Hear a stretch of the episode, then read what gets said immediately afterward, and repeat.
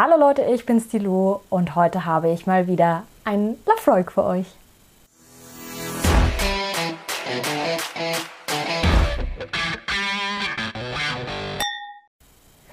Herzlich willkommen zu meinem neuen Video. Vor einer ganzen Weile hat der liebe Jürgen von Talking About Whiskey mich mal wieder mit einem Lafroig-Schätzchen versorgt und um genau den soll es heute gehen. Also um den Lafroig nicht um den Jürgen. genau. Und zwar geht es konkret um einen 13 Jahre alten Lafroig von ähm, Douglas Lang aus der Old Malt Cask Serie.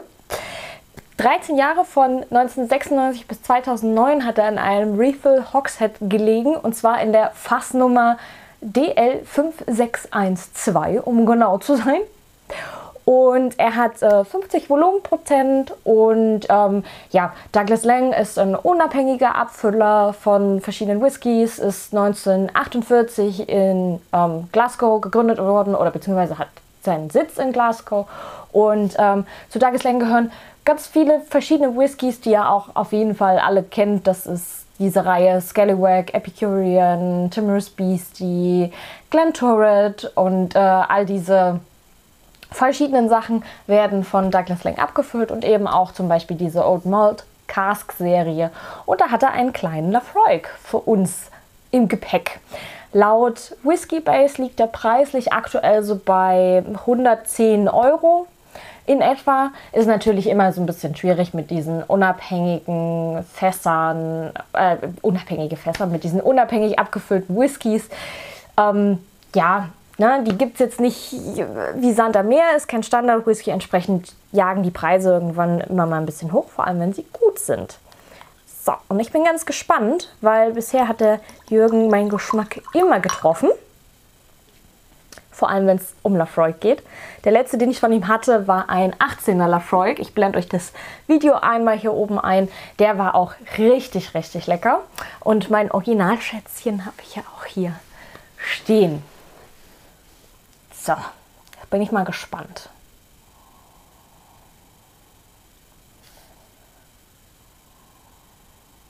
Also der erste Eindruck ist nicht sonderlich Lafroigi. Na, der zweite dann schon. da war's.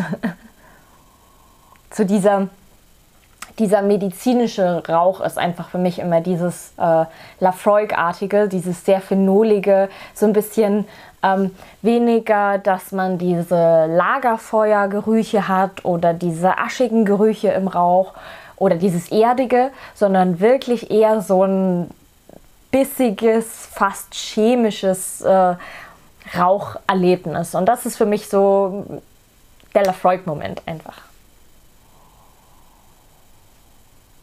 Ansonsten finde ich den sehr fruchtig. Also so leicht die Zitrusfrucht, aber schon eher so in die hellen Früchte gehend. Also sowas wie Pfirsich, Aprikose, also süßere helle Früchte. Und so in der allerersten Nase vorhin, wo ich gesagt habe, oh, der riecht nicht wirklich wie Lafroy, da hatte ich diesen ähm, diesen leichten Kellermuff drin. Also ich persönlich finde den total geil und äh, total schön. Dieses leicht feucht, kühle, modrige. Das mag ich total in, in Whiskys, wenn du äh, die Nase reinsteckst und so das Gefühl hast, du stehst dort im Warehouse, in diesen alten Kellergewölben mit den Hunderten von Fässern, die da aufgereiht sind. Das finde ich so ein. Und dann dieser Angels Share in der Luft, das ist, finde ich, ein total schöner Geruch. Und er beißt auch ordentlich rein. Also nicht dieses unangenehme ethanolische ähm, Zwicken in der Nase, aber so dieses, dieses Lafroig zwicken. Ne? Wenn, das, wenn Lafroig eine Katze wäre, dann wäre das so eine Assi-Katze, die die ganze Zeit so ankommt und sich kuscheln lässt und dann irgendwann einfach so BAM mit der Pfote dir die Arbeit zerkratzt. Im übertragenen Sinne. Ich bin gespannt. Slange.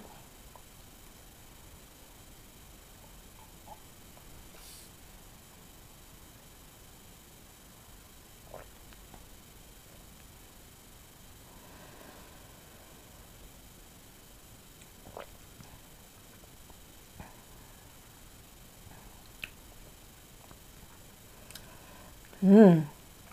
Also der ist echt lecker. Ja, das muss man schon sagen. Er ist nicht so, na doch, oh, ich kann mich gar nicht entscheiden, ob er so richtig Lafroig-artig ist. Er ist auf jeden Fall, ihr habt es gerade kurz gehört, meine Stimme verschwindet unter dem Rauch.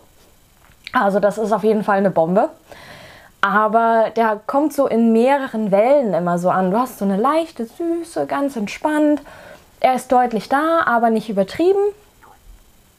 Na, auch so dieses Aprikose, fast so ein bisschen Honig, irgendwie sowas. Ne? Und ähm, dann kommt so diese Rauchwelle angerollt, überrollt dich einmal. Dann kommt wieder so ganz entspannt die Süße. Er ist kaum holzig, finde ich. Aber auch der Rauch ist so ein bisschen. Es kommt so dieses medizinische durch. Vor allem jetzt am Ende habe ich diesen typischen Lafroig-Geschmack total auf der Zunge liegen. Aber wenn diese, diese, dieser Rauch so durchrollt, dann ist es mehr so dieses ja, ne, also ist schon ein Eilerrauch, deutlicher Eilerrauch, aber jetzt nicht irgendwie dieses supermedizinische ist nicht drin. Es ist irgendwie so, er ist aber auch kein klassischer Artback-Rauch, ne? also jetzt nicht irgendwie groß aschig oder so. Hm, weiß ich noch nicht so ganz der Rauch. Ich fand das aber gerade geil. Ich habe den hier so, die Sonne ist gerade hier so schön drin gewesen und ich habe den von der Farbe her finde ich den total schön, weil ähm, ganz oft sind die Lafroigs ja alle gefärbt. Was ich schade finde, weil ich finde, das müssen sie nicht machen. Zumal die sowieso in der dunkelgrünen Flasche stecken.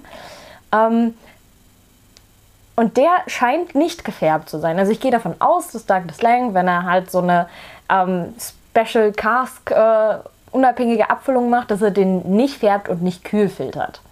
Also das fände ich zumindest sinnvoll. Und äh, so blass wie der ist, kann der, finde ich, auch nicht gefärbt sein. Wenn dann nur mini, mini, minimal. Und äh, so die Standard Lafroigs, die sind ja wirklich, haben eine dunkle Farbe, die an sich geschmacklich wenig zu dem Whisky passt.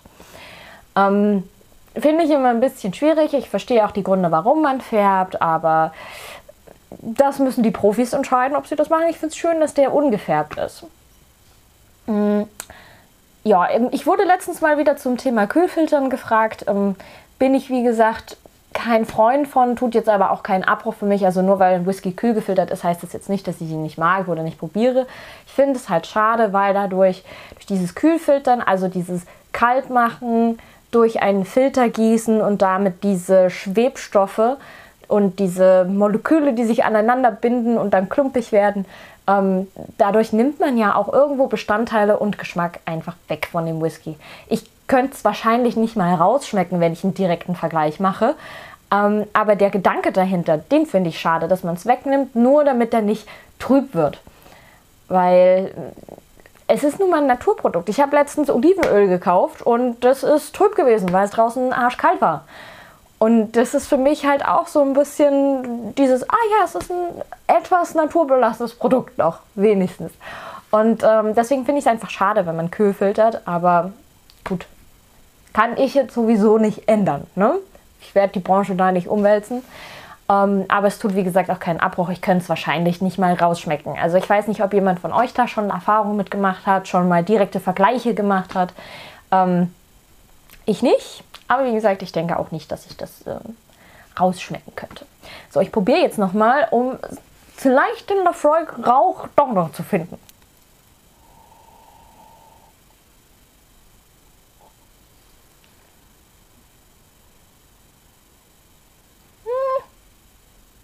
Hm. Hm. Ja, so ein bisschen. Aber der ist dafür einfach für dieses äh, bissig phenolige, wie man ihn zum Beispiel in dem Quarter Cask hat. Für mich einer auch der grandios bestesten Lafroigs überhaupt, vom Preis-Leistungs-Verhältnis, von der Intensität und vom Geschmack her. Finde ich super. Und die 5 oder 10 Euro mehr würde ich auch jedem empfehlen, in die Hand zu nehmen, dem der Zehner ein bisschen zu schwach ist. Der Quarter Cask ist wirklich, wirklich geil. Ähm, für einen Standard-Whisky auch perfekt. Und der hat so die Ansätze, aber dann schwappt über diesen bissigen Rauch immer sofort dieses Süße drüber. Also das ist ein grandios leckerer Whisky. Ich bin mir aber nicht sicher, ob ich ihn als Lafroig erkannt hätte. Ich hätte ihn auf jeden Fall nach Eila gesteckt, also das auf jeden Fall. Aber ich glaube, ich wäre mir nicht ganz sicher gewesen. Er hat dieses Phenolige, er hat dieses Lafroigi-artige, aber er ist noch ein bisschen süßer. So ein bisschen, ja, ich weiß gar nicht, wie ich das beschreiben soll. In der Nase verändert er sich auch noch so ein bisschen. Der wird fast ein bisschen tanniger, wenn man das so sagen kann. Also hat mehr dieses ähm, harzige, fast so ein bisschen vom Geruch her. Und der Rauch ist jetzt komplett weg irgendwie in der Nase. Ich finde den nicht mehr. Ich habe ihn verloren. Ich habe den Rauch verloren. So ein bisschen, ganz unterschwellig. Aber da kommen mehr so diese anderen Aromen raus. So ein bisschen dieses, naja, Nadelgewächs nenne ich es jetzt mal, weil Holz an sich ist so ein bisschen grob gefasst, so in diese Nadelgewächsrichtung, so harzig. Dann diese Süße kommt damit durch. Und so ganz leicht im Untergrund hat man diese bissige Schärfe. Ich muss übrigens sagen, der Alkohol ist perfekt eingebunden. Also du merkst nicht, dass du hier 50% trinkst. Wirklich grandios, finde ich super, super gemacht. Ähm, es gibt übrigens noch 313 Flaschen davon. Also scheint es wirklich eine Einzelfass-Fassabfüllung zu sein. Und äh, deswegen gehe ich noch mehr davon aus, dass es nicht gefärbt und nicht kühl gefiltert ist. Aber ja, der Rauch ist komplett weg aus der Nase. Ich habe ihn verloren. Vielleicht ist er im Geschmack noch da.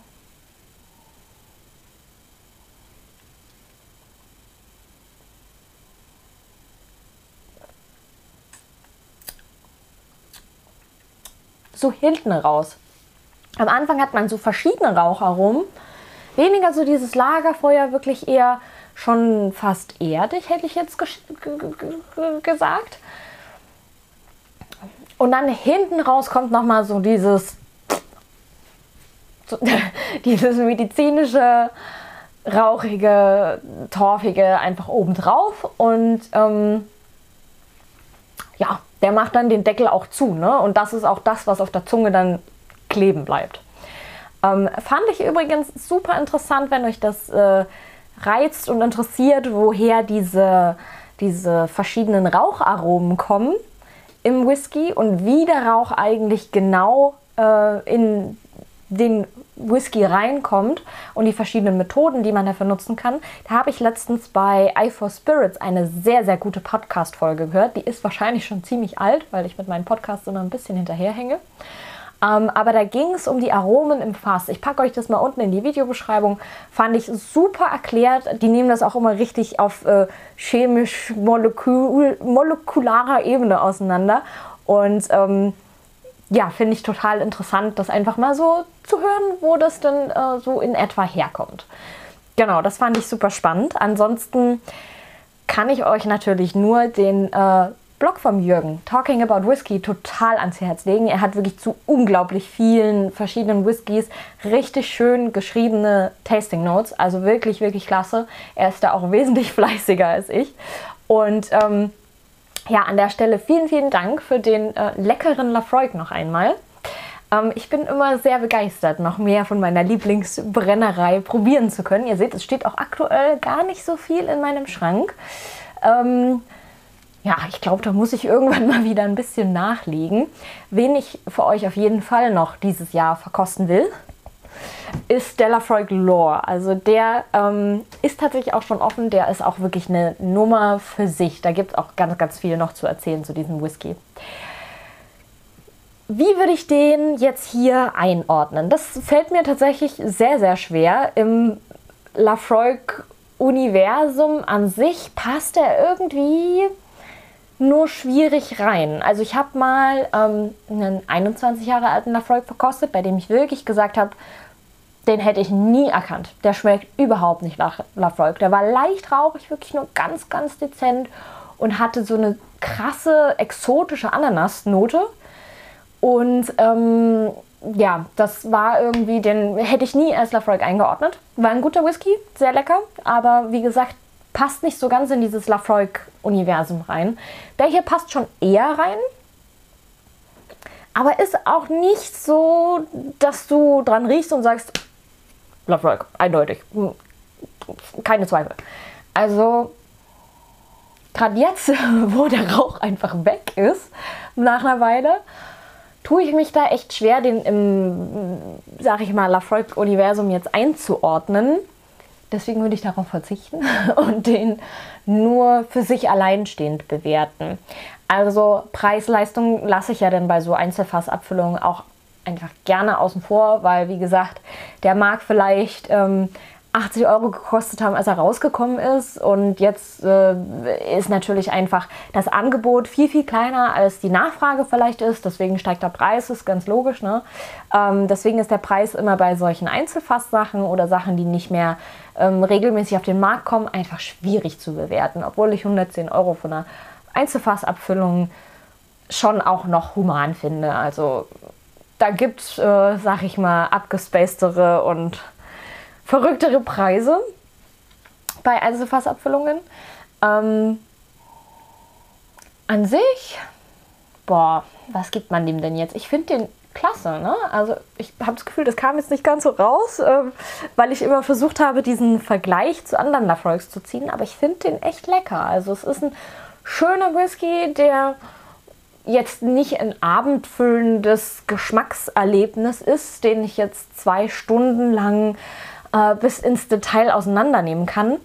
Obwohl ich auch sagen muss, das kommt ganz auf den Abend drauf an. Wir haben es auch schon geschafft, in einem vierstündigen Tasting-Abend einen Johnny Walker Gold Label auseinanderzunehmen, was auch mega interessant war, weil wir dann die einzelnen Hauptbestandteile sozusagen als Single Malls getrunken haben. Das war auch sehr, sehr spannend. Ähm, trotzdem ist es halt so ein, es ist ein sehr leckerer, schöner Whisky, aber ich glaube jetzt auch nicht so der, wo ich sage, totaler Mindblow.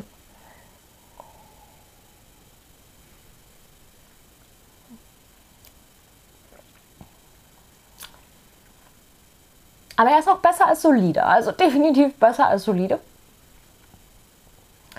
Er wird jetzt mit der Zeit hinten raus so ein bisschen grantiger, so ein bisschen mehr in diese Lafroig-Richtung.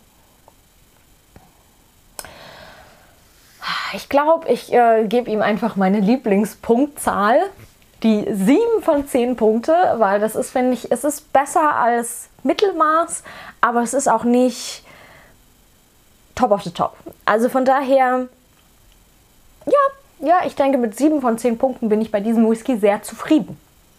Ja, so lasse ich das auch einfach stehen. Ähm, wie ihr sehen könnt, habe ich mal eine neue Ecke in ihm drinnen ausprobiert. Ich bin ja eigentlich äh, in letzter Zeit mehr der Typ, der gerne rausgeht und draußen Tastings macht. Ist jetzt äh, aufgrund des Wetters aktuell und der Stürme nicht ganz so einfach. Ihr könnt ja mal äh, in die Kommentare schreiben, was ihr besser findet. Diese Ecke hier oben, immer mal wieder woanders oder äh, lieber vorm Schrank vor der Whisky-Ecke sozusagen. Aber das hilft mir einfach auch immer so ein bisschen, mich dann zu entscheiden, weil mir so viele Sachen ganz oft gefallen. Und äh, ja, genau, sagt da einfach mal eure Meinung zu. Ich hoffe, das Video hat euch gefallen. Ich hoffe, das nächste kommt nicht ganz so in einem längeren Zeitabstand, sondern sehr bald. Lasst euch euren Sonntag, Montag, Mittwoch, Samstag, Drum, egal, was ihr gerade für einen Tag habt. Lasst ihn euch schmecken, genießt euren Whisky und äh, ich freue mich, wenn wir uns beim nächsten Mal wiedersehen. Slange!